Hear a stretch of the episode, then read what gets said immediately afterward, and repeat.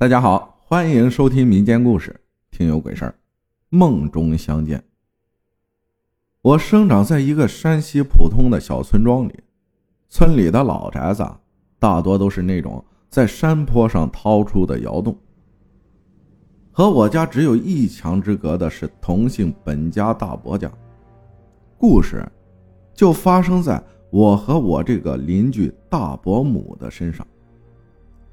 我爷爷在村里的辈分是最大的，理所应当的，我就成了村里的小大人。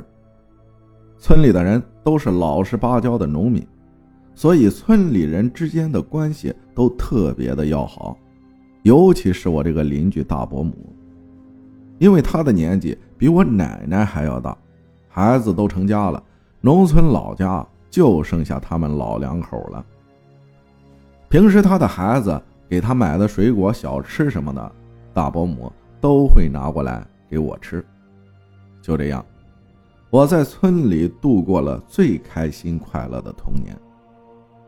到了我该上学的年纪了，爸妈把我接回了城里，和他们一起住。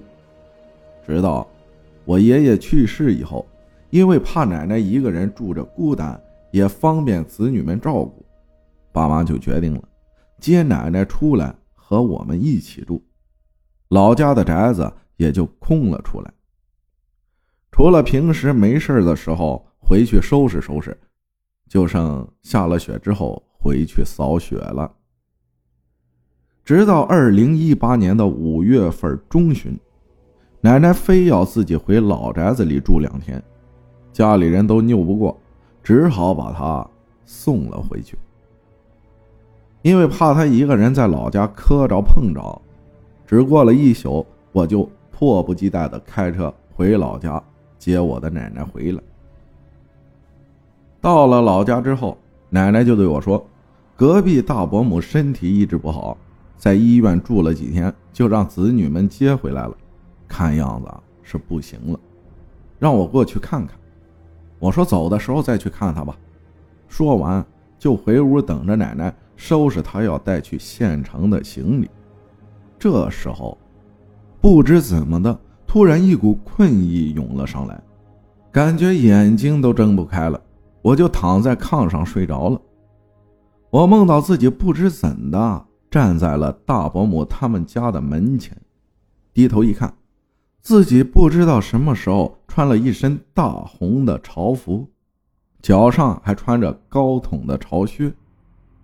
我的右手上还凭空多了一把折扇，我我的后面还跟着一只大黄狗。我正对自己的这身打扮不知所措的时候，突然听到大伯母的院子里传来了一声喊叫：“我不走！”我走近一看，正在院子里的鸡窝上坐着晒太阳的大伯母被两个人用铁链锁住了脖子，架起胳膊往出走。大伯母嘴里拼命喊着：“我不去，我不去。”等他们走近了，我看清楚了架着大伯母的两个人，一个穿着一身白衣，另一个则穿了一身的黑衣服，而他们的脸上则是模糊不清，看不到样貌。眼看大伯母就要被他们架出大门了，我心里顿时一紧。想着不能让他们把大伯母带走，就壮着胆子喊了一声“站住”。这个时候，身后的大黄狗也对着那俩人狂叫起来。他一叫，给了我不小的勇气。我两步上前拦住了他们的去路，而架着大伯母的那两个人也站着不动了。看他们的样子，似乎还很忌惮我，我的胆子也壮了几分。对着他俩说道：“老子在这里还轮不到你们来办事赶快给我滚！”那俩人放下我大伯母，摘去他脖子上的铁链，对着我还鞠了一躬，扭头就跑。我身后的大黄狗跟着就这样追了出去。我赶紧扶着已经快被架出大门的大伯母，把他送回了鸡窝顶上那个他经常晒太阳的地方。我对他说：“你还能多活一年。”说完啊，我就一下子醒了。这时候，奶奶也收拾完她的行李，问我去不去看看我大伯母？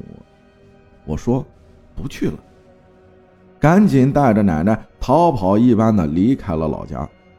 果然，到了一九年的五月份，我收到了大伯母去世的消息，而那一次梦里，也是我见他的最后一面。感谢诸事社会分享的故事啊！你这个是前世今生都不简单呀！感谢大家的收听，我是阿浩，咱们下期再见。